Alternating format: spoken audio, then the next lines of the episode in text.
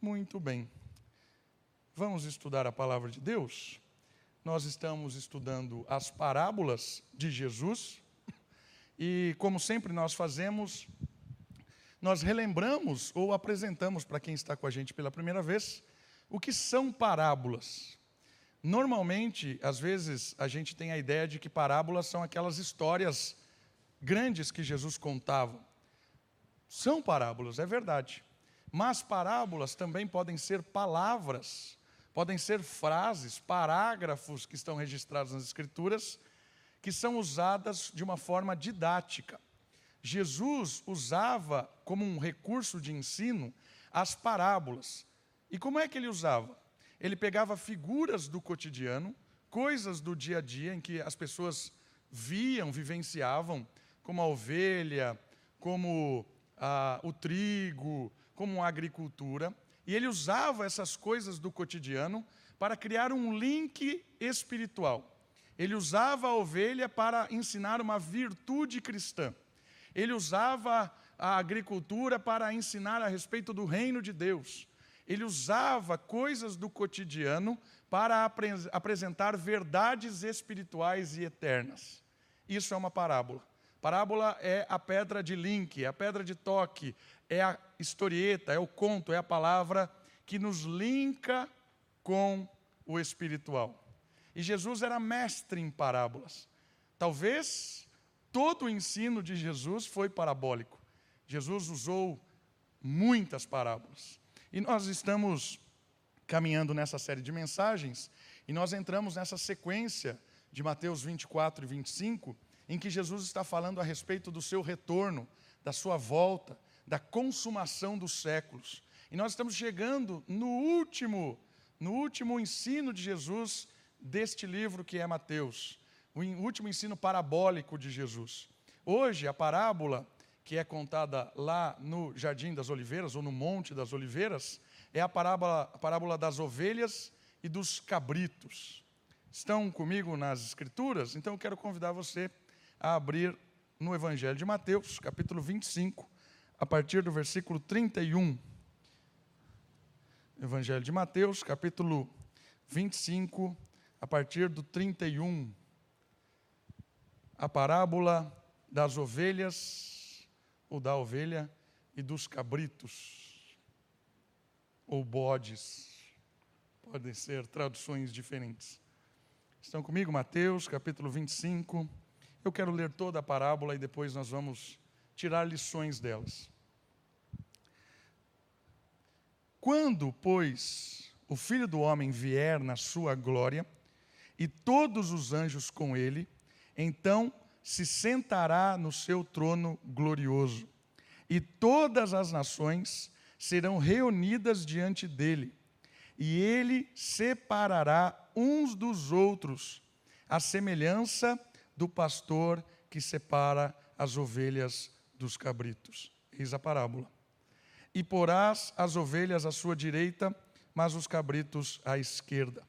Então o rei dirá aos que estiverem à sua direita: Vinde, benditos de meu Pai, possui por herança o reino que vos está preparado desde a fundação do mundo.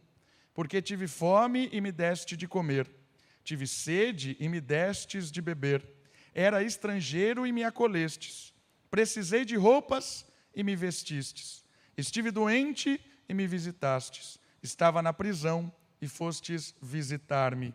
Então os justos lhe perguntarão: Senhor, quando te vimos com fome e te demos de comer, ou com sede e te demos de beber?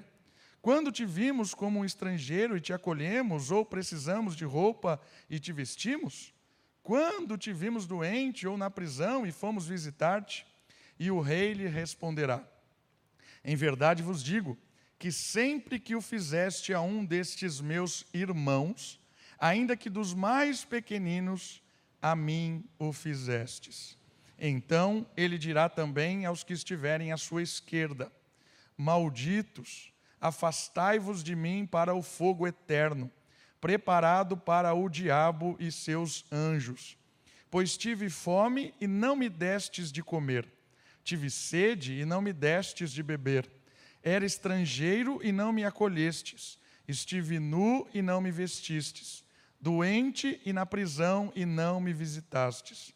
Então eles também perguntarão: Senhor, quando te vimos com fome ou com sede, ou estrangeiro, ou sem roupa, ou doente, ou na prisão, e não cuidamos de ti?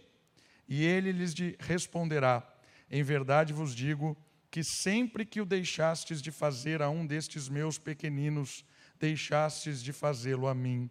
E eles irão para o castigo eterno, mas os justos irão para a vida eterna. Olha só, o papo de hoje gira em torno do julgamento. A parábola de hoje vai nos ensinar a respeito do juízo final. E note comigo algumas informações importantes. Em sua última parábola contada nos montes das, no, no Monte das Oliveiras, três dias antes da Páscoa, então Jesus está aqui à beira da morte. Jesus está pertinho de tudo aquilo que ele vivenciaria de dor, de massacre, de humilhação. Ele conta essa parábola três dias antes da Páscoa. Jesus fala sobre uma promessa de Deus de muito tempo promessa do juízo. Esse juízo sobre as nações. Olha que interessante isso. Jesus está falando de um julgamento específico aqui. O julgamento de todas as nações, dos povos, dos administradores do mundo, daqueles que governaram esta terra. Aqui é um julgamento nacional. E olha, é uma história real, ilustrada com uma parábola. Aqui é um negócio legal que acontece, porque a narrativa do versículo 31 ao 46 não é uma narrativa parabólica. A narrativa, ela é uma narrativa de promessa. O rei virá, quando ele virá, ele separará os cabritos das ovelhas, ele fará essa separação, ele julgará as nações, como essas nações cuidaram, administraram, governaram a terra que pertence a ele, porque todas as nações são súditos de Deus, são administradores de um lugar que é de Deus, e essas nações prestarão contas a Deus da sua administração. E essa será um, um momento, né, esse momento será um momento de justiça, de juízo. Perceba, é uma ilustração, é uma narrativa, melhor dizendo, de algo que acontecerá no futuro. E no meio dessa narrativa há uma parábola. A parábola aparece usando ovelha e usando cabrito para fazer essa separação daqueles que foram administradores justos, daqueles que foram administradores, administradores que conheceram ao Senhor, que foram servos do Senhor, daqueles que não foram. A parábola ela é contada nessa separação. Ok? Então aqui é uma promessa. Jesus voltará, julgará as nações e separará os maus dos bons. Aqueles que cuidaram bem daquilo que é dele e aqueles que não cuidaram bem. E ele usa uma parábola para falar desse juízo. E agora algumas informações importantes, antes da gente analisar os personagens da parábola.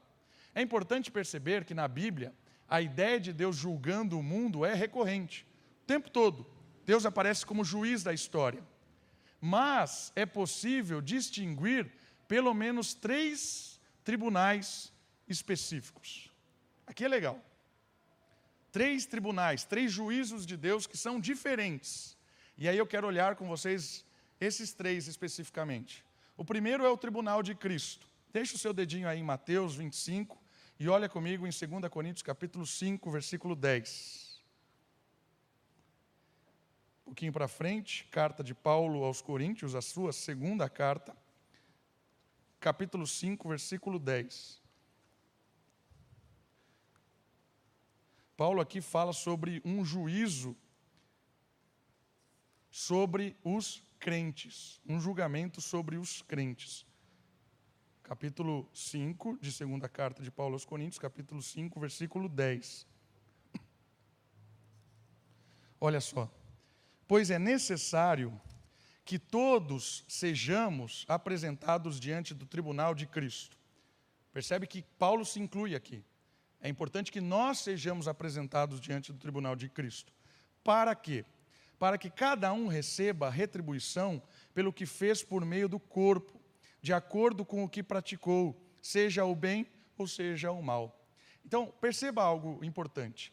O primeiro tribunal aqui tem a ver com o juízo de Cristo, o julgamento de Jesus sobre o seu povo aqueles que foram salvos, que foram resgatados, que foram transformados, que fazem parte da tua igreja, aqueles que tiveram um encontro com Jesus.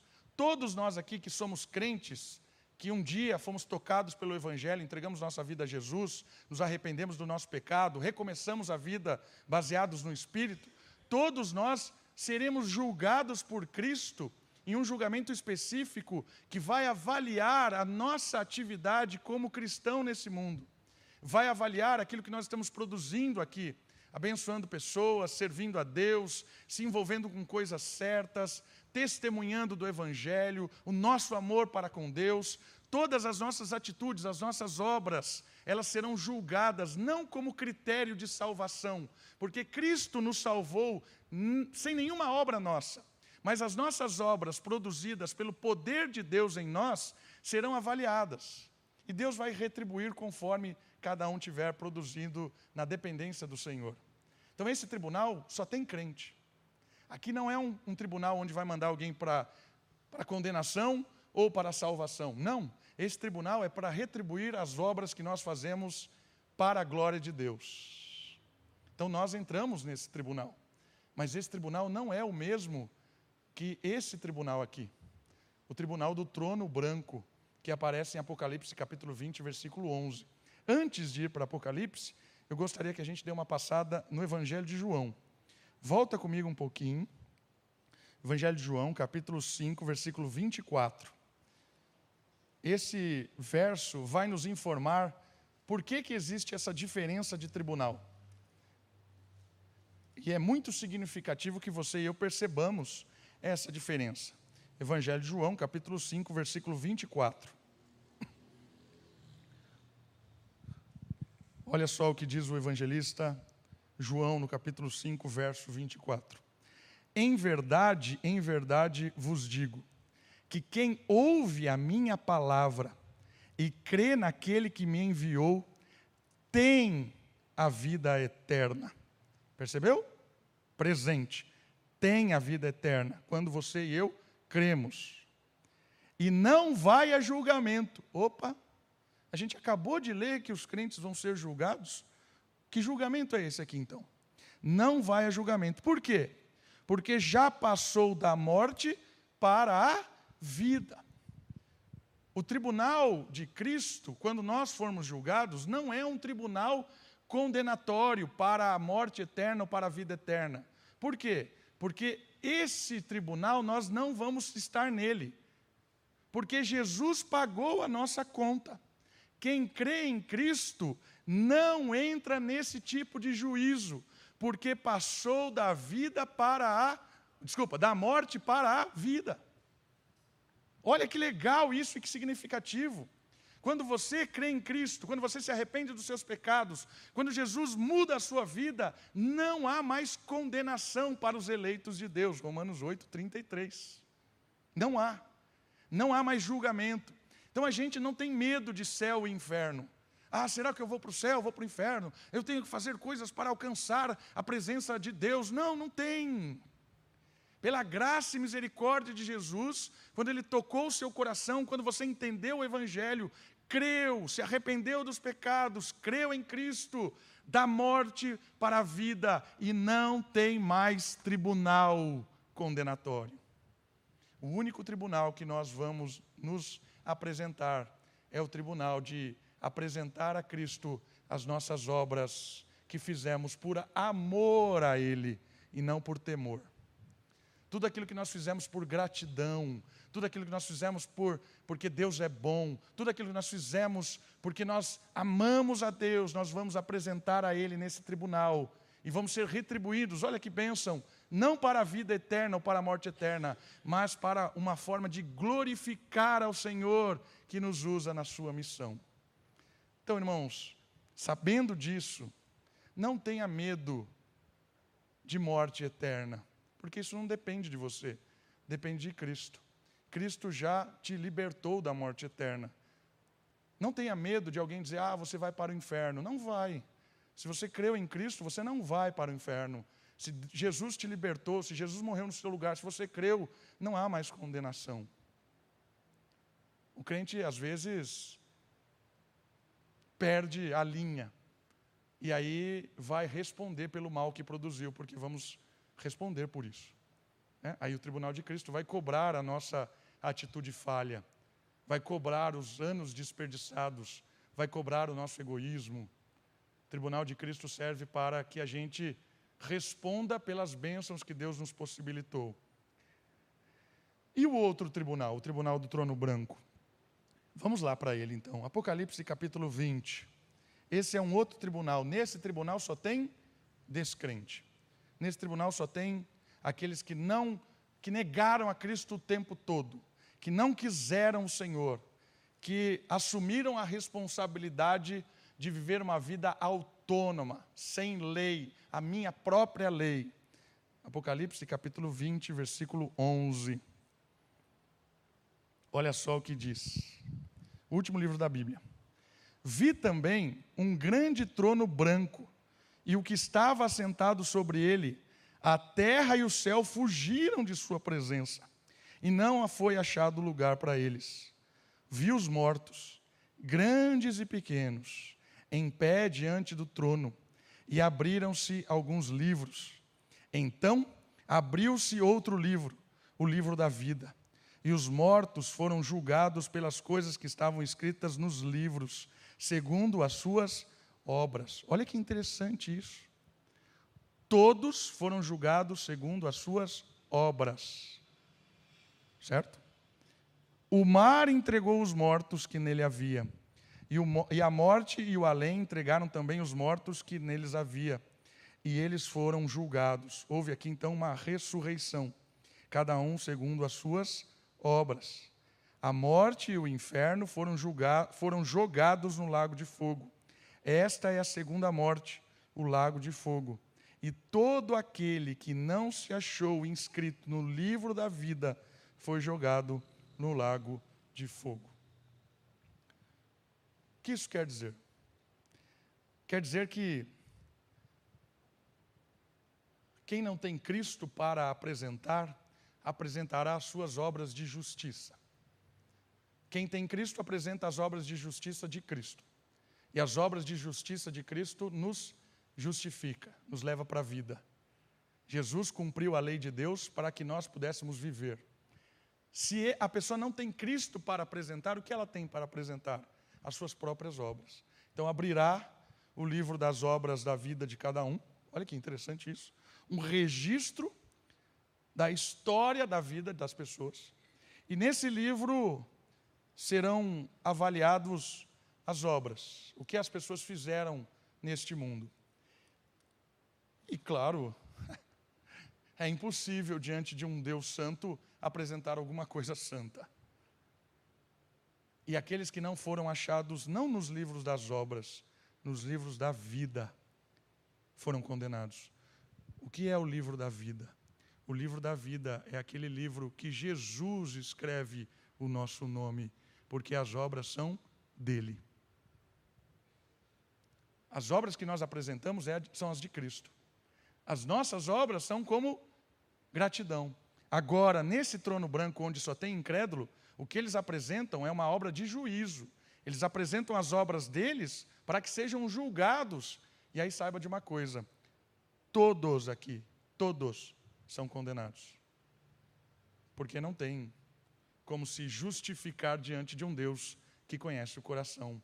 Não tem fraude, não tem advogado, não tem, não tem nada. É o coração exposto, não tem nada para defender. Esse é o trono branco, e aí o texto diz: essa é a segunda morte. Por quê? Já tinha morrido uma vez, ressuscitou para ser julgado, morre uma segunda vez e agora morre para sempre. Essa é a segunda morte aqueles que ressuscitaram para a vida, morreram uma vez, todos os crentes, ressuscita, recebem retribuição pelas suas obras, não para a salvação, porque foi Cristo quem os salvou, e foram ressurretos para a vida eterna. Há ressurreição para a morte e há ressurreição para a vida. Esses são os dois tribunais que têm a ver com cada um, crentes e descrentes. em Cristo. E qual é o tribunal que se trata hoje da nossa parábola? É o tribunal das nações, que é o texto que a gente leu. O que é o tribunal das nações? Qual a diferença? O tribunal das nações tem a ver com o cuidado da criação, tem a ver com a administração da terra. Porque a história que Deus criou para esse mundo é uma história de cuidado para com tudo que Ele criou. Deus criou a, a humanidade para que a humanidade governasse a terra.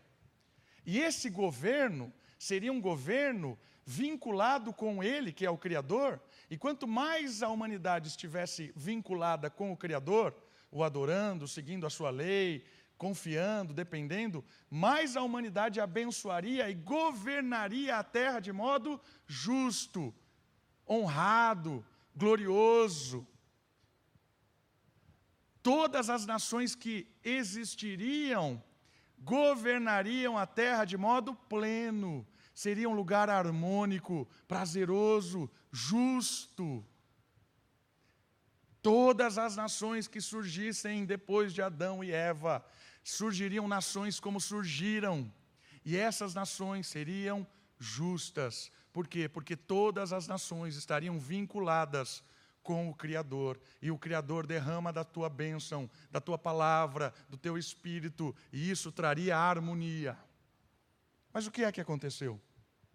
Aconteceu que a humanidade não quis estar vinculada ao Criador. Não, não quero isso. Existia uma árvore que representava o conhecimento do bem e do mal.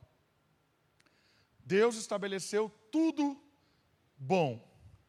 Mas Deus disse: ó, tem uma árvore ali que vai lhe apresentar um outro modo de governar todas as coisas. Só que tem um porém. Se você adquirir o conhecimento oposto, esse conhecimento oposto à lei divina vai matar a você, a sua esposa, toda a humanidade que você representa e todo o cosmos. E a partir desse ato de autonomia, a minha lei que Adão assumiu, todas as nações começaram a ser governadas, regidas, direcionadas pelo ego. A primeira cidade fundada em Gênesis é a cidade da família de Caim. Caim é o, o primeiro assassino, aquele que mostrou a dor, crueldade da violência de matar um inocente. Que até hoje o sangue de Adão clama de Abel clama por justiça. E Jesus saciou essa justiça. Mas Caim, de forma violenta, matou o seu irmão, foi para um lugar, fundou uma cidade, e sabe o que ele fez? Ele colocou o nome da cidade do seu filho. Aqui é a cidade que o nome é meu filho, porque aqui é a cidade dos homens. Aqui não tem Deus. E a partir de então foi se espalhando a chegar num completo caos chamado a arca, né? chamado a arca, e aí Deus limpa toda essa impureza, recomeça a história por meio de uma família de Noé, mas a, a história logo em seguida revela que o problema do homem ainda estava muito muito ainda a ser resolvido. Porque pouco depois de Noé, neto, bisneto de Noé, já está fazendo instrumentos para matar. Está em Gênesis capítulo 4. Não, desculpa, capítulo 9, depois da, do dilúvio. 9, 10, começa ali a ter coisas estranhas de novo. Então perceba algo interessante. Deus criou o ser humano para que as nações fossem justas. Não quiseram. Qual é a missão de Cristo, então? A missão de Cristo é trazer um recomeço de governo para a criação. E Deus estabelece um povo a partir de Abraão, forma um povo de Israel, para ser um povo exemplo para todos os povos, mas Israel foi um povo omisso, chega Cristo. E Cristo, pelo poder do Espírito, cria um povo chamado igreja. E Cristo dá o Espírito para essa igreja, para que essa igreja ensine ao mundo como governar, como cuidar das coisas, como administrar as coisas. Percebe que a história bíblica e a história do mundo é uma história de governo? Como governar a criação, como respeitar, como estabelecer justiça. E Cristo, com a sua igreja, serve como um exemplo, como um farol para o governo dessa, desse mundo injusto. E esse é o tribunal. No final da história, as nações que mataram Cristo, as nações que rejeitaram o Evangelho, rejeitaram a justiça, não quiseram saber de como governar de forma certa, serão tiradas, serão julgadas e tiradas. Essa é a história desse capítulo, essa é a história dessa parábola o juízo sobre as nações ímpias. Olhe o mundo. Quem são os poderosos do mundo? Quem governa o mundo? Você acha que há justiça nos nossos governantes? Você acha que o mundo é, é regido com justiça? Por que você acha que existe fome no mundo até hoje? Você acha que não tem dinheiro para acabar com a fome? Não tem tecnologia para acabar com a fome? As pessoas mais interessadas em achar vida em outro planeta do que resolver as pessoas que estão morrendo de fome aqui no nosso planeta. Você não se indigna com umas coisas dessa? É isso que vai se prestar contas. Esse é o juízo aqui. Todos aqueles que governaram essa terra prestarão conta do que fizeram nessa terra. Essa é a história de hoje. Vamos olhar os personagens. Vamos olhar os personagens. O primeiro que aparece é o filho do homem. Olha só o versículo 31. Quando, pois, o filho do homem vier na sua glória e todos os anjos com ele, então se sentará no seu trono glorioso e todas as nações serão reunidas diante dele e ele separará uns dos outros, à semelhança do pastor. O filho do homem quem é o filho do homem? Aquele que seria desprezado, humilhado e morto em poucas horas, está destinado para um momento glorioso e definitivo. O cordeiro também é o leão. Hebreus diz que ele virá e trará em glória o seu trono. O Messias recebe a autoridade de juiz para estabelecer a paz e a justiça por toda a criação. Olha que legal isso. Filho do homem é o termo que Jesus mais usa para ele. Filho do homem aparece cerca de 80 vezes. É o termo que Jesus mais gosta de usar. E Jesus usa essa nomenclatura, filho do homem, por vários motivos, mas eu queria destacar dois. O primeiro é que existe lá em Daniel uma profecia de que o filho do homem seria aquele que governaria toda a criação com justiça. Há um império atrás do outro revelado lá no livro de Daniel. Um império aparece, o outro aparece, o outro aparece, aí aparece um, um, um império terrível, mas haveria um reino justo governado pelo Filho do Homem. Quando Jesus se associa como Filho do Homem, ele está dizendo que ele é aquela promessa de Daniel. É ele que virá com o seu trono de glória, de justiça, para implantar um governo novo aqui sobre toda a criação. Ele é este de Daniel. Mas ao mesmo tempo, filho do homem traz uma característica fundamental de salvação. Porque filho do homem representa que Deus se encarnou, que Deus Filho se fez humano para representar a humanidade. Assim como Adão representou a humanidade e trouxe morte para todos os, os povos, Cristo é o Filho do homem, representa a humanidade e traz vida para todo aquele que crê. Quem está debaixo do Adão ainda é regido pela morte. Quem está debaixo de Cristo passa a ser regido, governado pela vida. Essa é a ideia de filho do homem. Filho do homem carrega esse aspecto de salvação, de representação, de alguém que nos liberta. Percebe a importância? Jesus é o Rei que vem para nos transformar, para nos libertar e para governar com justiça. A segunda palavra que aparece, e aqui vem a parábola em si, é a figura do pastor. Como um pastor, o filho do homem fará a separação de cabritos e ovelhas. Ele é o supremo pastor. A designação de pastor, olha lá comigo, como líder político, era comum no Oriente Médio Antigo. Se usava a figura de pastor para dizer que era um, um líder. Era comum isso. Então Jesus usa essa ideia de pastor para dizer que ele é um líder. Aquele que havia constatado que as ovelhas estavam abatidas e sem pastor, estava anunciando um cuidado eterno para elas. O pastor, com seu olhar experiente, fará a separação necessária sem engano. Jesus, aqui, quando ele fala que ele é o pastor, ele está pegando um título comum naquele tempo. Pastor como líder, como alguém que administra, como alguém que cuida. E ele fará com justiça essa separação, porque ele conhece de verdade a ovelha e o cabrito.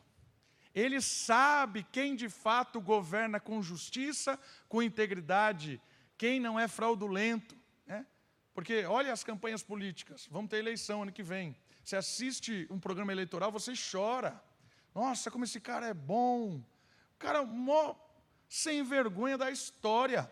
Mas ele faz um, uma edição, contrata o um marketing, contrata as coisas fabulosas. O cara vira, nossa, o Deus do universo. Nossa, quantas vezes eu não chorei assistindo horário eleitoral gratuito? Meu pai falava que eu era tonto, e eu era mesmo, mas eu achava que era o máximo. Nossa, como esse cara é bom! O cara montava uma maquiagem, e ainda monta, né? maquiagem completa. Só que aqui, olha que interessante, o Supremo Pastor não tem como enganar o Supremo Pastor. Os governantes da terra, quando estiverem diante do pastor que fará a separação, não tem marketing, não tem propaganda política, não tem enganação. Porque Provérbios, capítulo 15, versículo 3, diz que os olhos de Deus estão atentos sobre toda a criação, sobre os bons e os maus. Não tem como enganar o Supremo Pastor. Esse líder político conhece, sabe, não tem como fraudar. Isso traz paz ao nosso coração. E é legal que essa separação que acontece, ele, ela acontece de uma forma muito especial. O próximo tema, o termo que aparece é, é Rei das Nações. Mas eu queria destacar antes desse termo, olha como ele faz essa separação. Olha como ele observa. Separa as ovelhas, o cabrito, e aí aparece: Então o rei dirá aos que estiverem à sua direita: Vinde, benditos de meu Pai, possui por herança o reino que vos está preparado desde a fundação do mundo. E aí o porquê? O que, que ele observou? Porque eu tive fome e me deste de comer, tive sede e me deste de beber, era estrangeiro e me acolheste, precisei de roupa e me vestisse, estive doente e me visitaste, estive na prisão e foste me acudir ou visitar. Você percebeu qual é a diferença? O juízo está em sobre o quê? Sobre o governabilidade. Aqueles que governaram com justiça, estiveram atentos para aqueles que eram presos, muitas vezes presos por injustiça, para aqueles que estavam com fome, para aqueles que eram aflitos, os governantes que realmente se importavam com a justiça da terra, com a justiça das nações. Esses foram colocados do lado, vocês governaram bem. Por outro lado, os que foram colocados à esquerda, os cabritos, se opuseram a isso, porque eram exploradores, eram enganadores, eram fraudulentos, eles usavam para ter vantagem em tudo. Esses eram os cabritos. E olha que impressionante isso. Jesus diz: quando vocês faziam essas coisas, vocês faziam a mim. Quando você desviava dinheiro da merenda que ia para a escola, de criança que não tem o que comer, a criança que ficava sem comer, era eu. Quando você não governava bem e aquele dinheiro que ia para o hospital para cuidar, para fazer hospital não sei do que, para dar su suporte, para não ter fila de 9 mil pessoas, como eu vi que está em Americana. Nós temos 9 mil pessoas na fila por exames aqui do SUS de Americana. Vi ontem isso no jornal. 9 mil pessoas. Olha que absurdo isso. 9 mil pessoas. Você acha que não tem dinheiro para fazer isso? Não tem capacidade para fazer isso? 9 mil pessoas aguardando simples consulta. Sabe para quem vocês estavam fazendo isso? Enganando? Sabe quem? A mim. Jesus diz isso. Percebeu que seriedade isso aqui? Às vezes a gente acha que a Bíblia, ela só fala de salvação da alma, perdão de pecados, juízo do, do, do daquele que é descrente. Olha, Deus vai punir a pessoa que fez. A Bíblia fala com tanta seriedade de como esse mundo está sendo governado. A Bíblia fala de tanta seriedade com quem se envolve na administração, quem tem a possibilidade de exercer algum tipo de poder. A Bíblia fala tão sério sobre isso que deveria fazer as pessoas tremerem. Mas elas não vão tremer. Porque eu entendo que quando os, os cabritos aqui fazem a pergunta: quando é que não demos comida a você? É o típico marketing político. Como não? Fizemos sim. Olha lá, atendemos tantas famílias, acabamos com não sei o quê. Fizemos sim. O senhor que não está lembrando, olha, está esquecido, né? Esquecido. É isso que eles estão fazendo. Mas aqui não tem engano, irmãos. Sabe que isso é legal? Isso aqui é bem prático para nós. Porque a gente tem que se indignar com isso. Se você não se indigna com essas injustiças do mundo, você está alienado a elas ou você faz parte delas. Não é possível. A gente tem que se indignar com isso. Qual é a nossa parte? Vamos orar por justiça, orar para que Deus realmente seja é, justo e agir como povo de Deus, com pessoas que foram chamadas para mostrar a esse mundo como governar. E aí é muito prático, porque aí a gente, no nosso trabalho, se a gente tem a oportunidade de influenciar alguém que está sendo maligno, a gente influencia com testemunho, fazendo o que é certo, não entrando no esquema. Toma cuidado com essa história de que todo mundo está fazendo, eu vou fazer também. Ah, todo mundo faz, eu faço também. Se eu não fizer, eu sou o bobão. Cuidado com isso daí. Porque essa história de se aproveitar do governo de uma forma irresponsável e imoral vai ser punida de, de, forma severa por Deus. Então a nossa parte é orar pela justiça de Deus, ansiar pela justiça de Deus e se envolver neste mundo de forma justa. Irmãos, aqui nós temos pessoas de distintas áreas, de diversas áreas, e isso é bênção. Imagina essa semana, segunda-feira começa amanhã o nosso trabalho. Tem gente aqui em todo lugar. Tem gente trabalhando em casa, tem gente trabalhando no escritório, tem gente trabalhando na indústria, no comércio, na prefeitura, na, na, na, no município, né, no, no servidoria pública. Gente em todo lugar, empreendedor. Percebe que a justiça pode ser algo que vai ser anunciado por você, pelo seu testemunho, pela sua ação, pela sua bondade, pela sua consciência como cristão. Essa é a ideia. A igreja é usada de uma forma a iluminar esse mundo, acolher as pessoas e falar para eles: a sua hora vai chegar. Você pode me enganar, você pode tentar passar a perna, você pode me ameaçar, você pode chegar e, e me acoar, mas a sua hora vai chegar. Continua fazendo o que é certo e Deus satisfará o desejo do seu coração. Salmo capítulo 37, versículo 4, fala de justiça. Faz o que é certo e Ele atenderá o desejo do seu coração de justiça. Confie em Deus, irmãos. Faça o que é certo, faça o que é justo. Seja ético nesse mundo podre. porque as pessoas vão poder se achegar em você, encontrar em você uma âncora de estabilidade em meio ao caos, encontrar em você alguém confiável, encontrar no seu trabalho alguém que não vai ser enganado. Sabe como é, como é prazeroso isso? Você vai em alguém, você, um empreendedor, eu vou naquela loja, daquela pessoa, eu sei que lá eu não vou ser enganado, porque aquele cara é justo. Pensa um pouco nisso. Pensa. Imagina um mecânico. Eu não entendo nada de carro.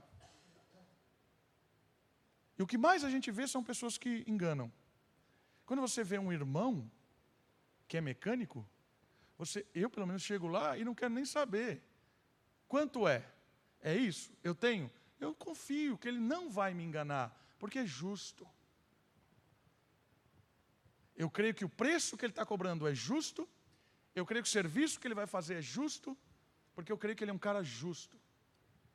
Porque assim como eu creio que ele é um cara justo, na minha profissão eu sou um cara justo, porque Deus é quem me julga.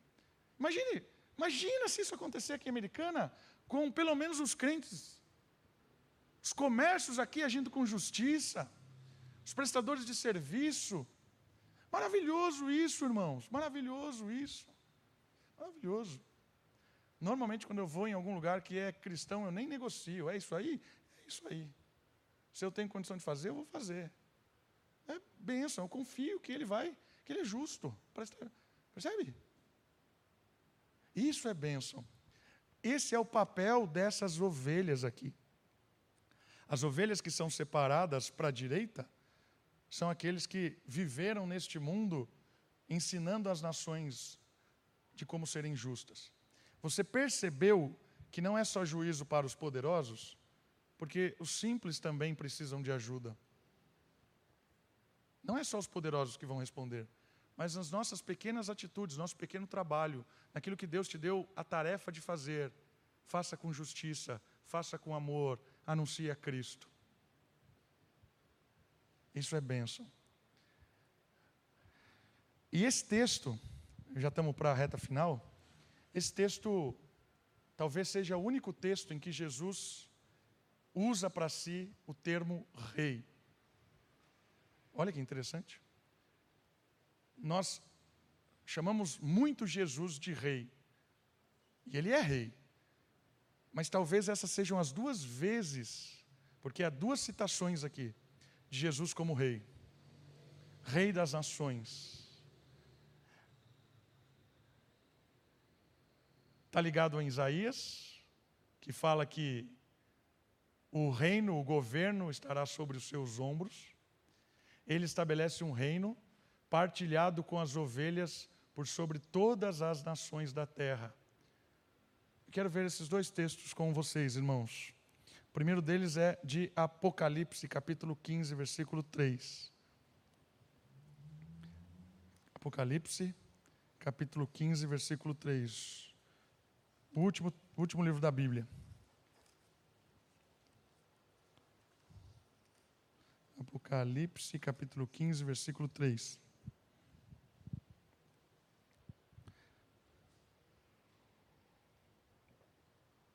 Eles cantavam o cântico de Moisés, servo de Deus, e o cântico do Cordeiro, dizendo: Grandes e admiráveis são as tuas obras, ó Senhor Deus Todo-Poderoso Justos e verdadeiros são os teus caminhos, ó Rei das nações.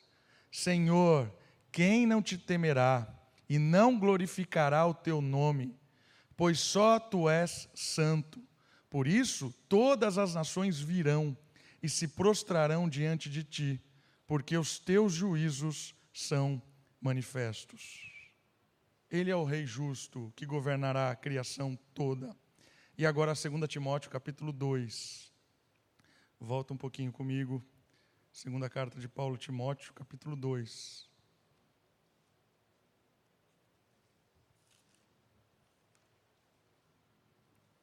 Do versículo 11 e 12.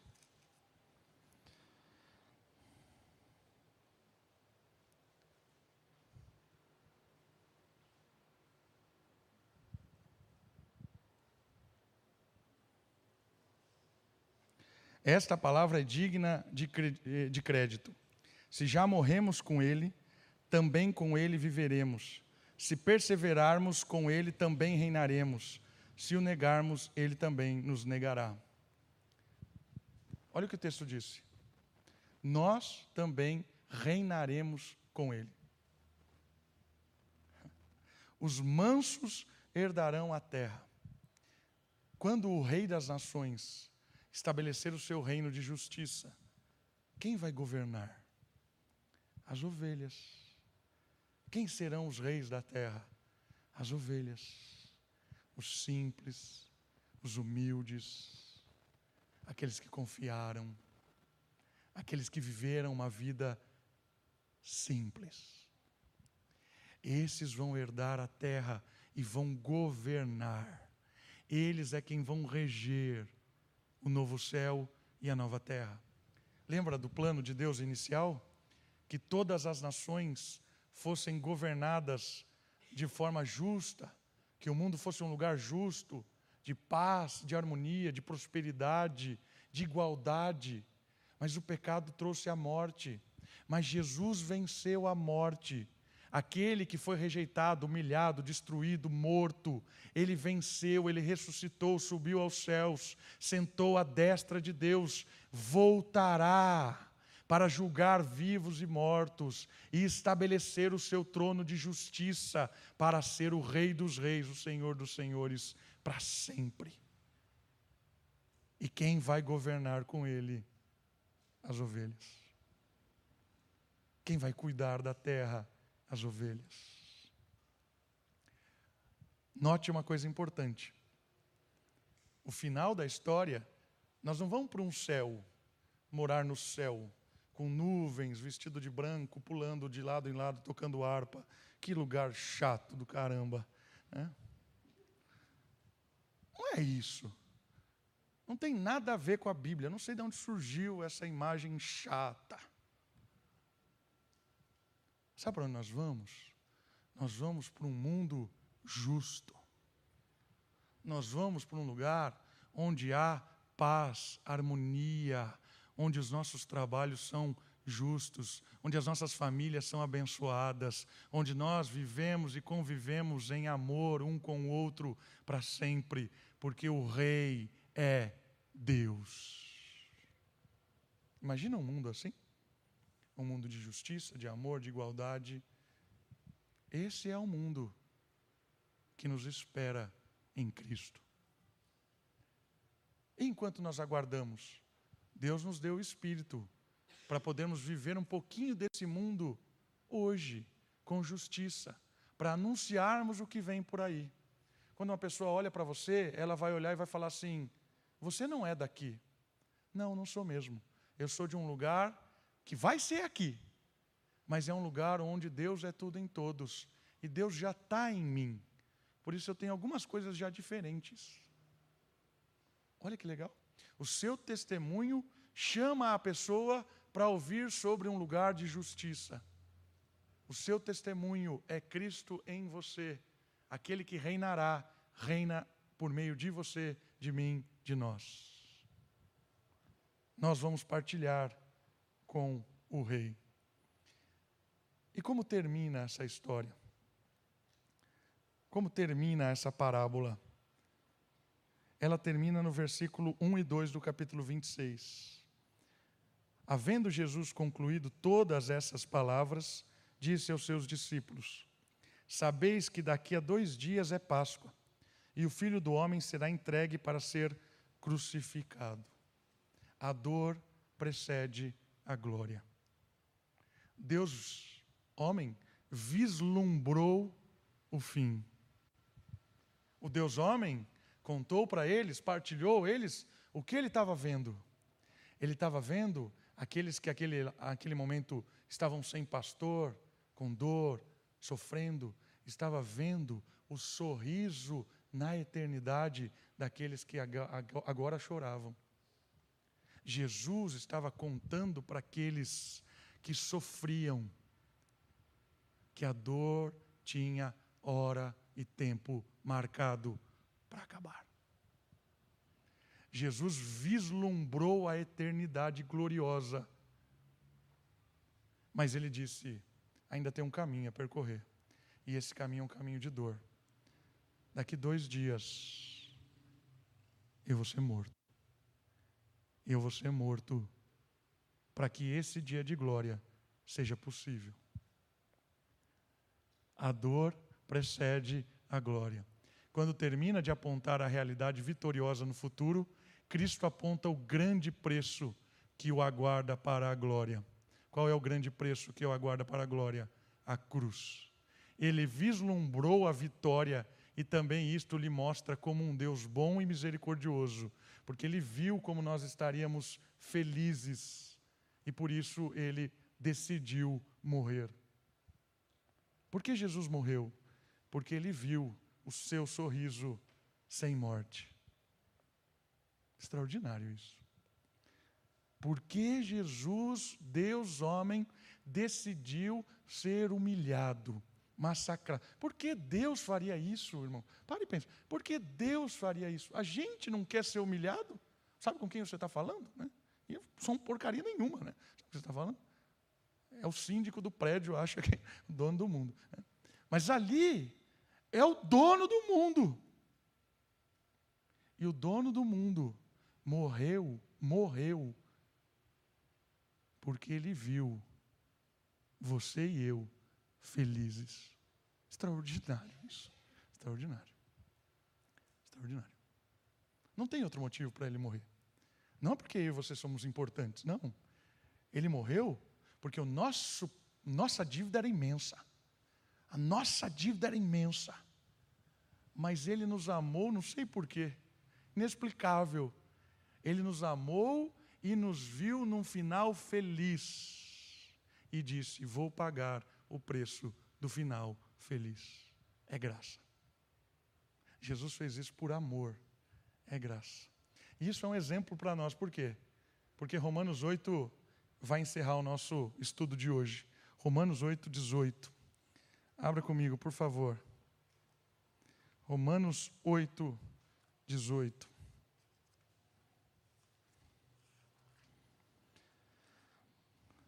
Carta de Paulo à Igreja de Roma, capítulo 8, versículo 18.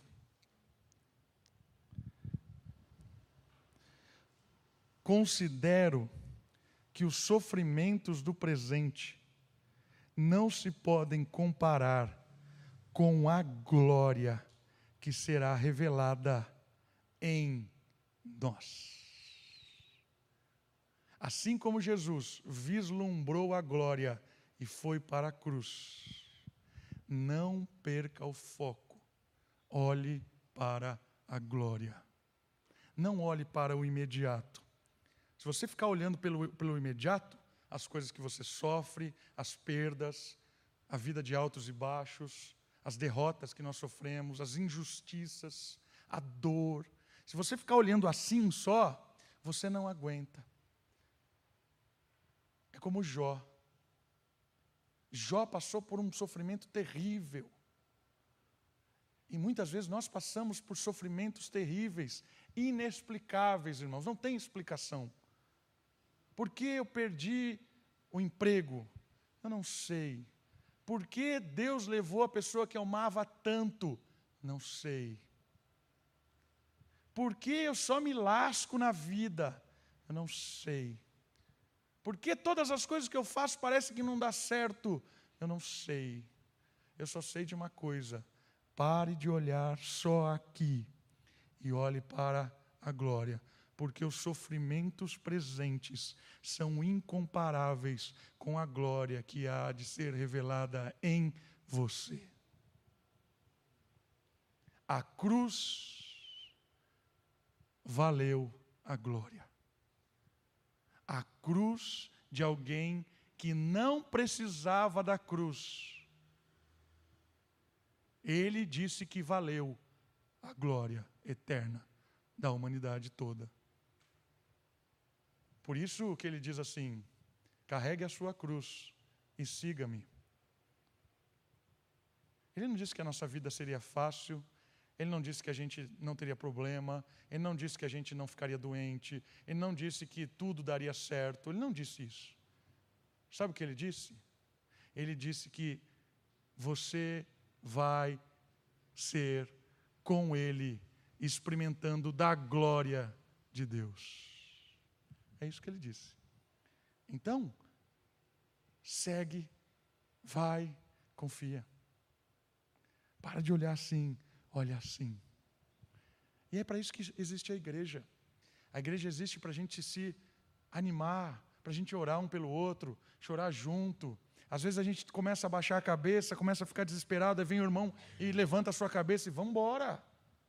Vamos embora. É para isso que serve a igreja. É para isso que você está aqui, meu irmão. Uma hora você aconselha, você ora, uma hora você anima quem está do seu lado, e uma hora você é consolado, você é ajudado, você é servido. Porque essa é a ideia da igreja. Nós estamos juntos no mesmo barco, com o mesmo destino, e a tempestade está lá fora. E nós precisamos uns dos outros para que a gente não perca a direção, que é a glória definitiva. E é incomparável, incomparável. Os sofrimentos presentes são incomparáveis. E a história de Jó é muito legal, porque Jó ficou questionando lá 40 capítulos, falando um monte. Ah, tá, tá, tá, tá, tá, tá, tá, tá, tá, tá, tá, tá, tá. Isso é Jó falando. Aí chega no final, quando ele vê a glória de Deus, sabe o que ele fala? Não preciso mais falar nada, porque agora eu vejo. Às vezes a gente fica falando assim, né? Por que, que Deus levou a minha mãe tão nova? Por quê? Eu vou chegar lá e vou perguntar. Às vezes eu, eu fico pensando isso.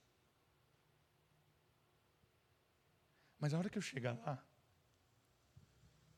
não tem por que perguntar porque a glória está lá. A vitória da vida está lá. Então, calma o coração, principalmente com essas perguntas que você não tem resposta. Calma o coração, porque o dia em que você olhar o Senhor face a face, você não vai mais querer a resposta. Você vai se deleitar na presença de Deus. Vamos orar. Abaixe sua cabeça, feche seus olhos. Vamos orar.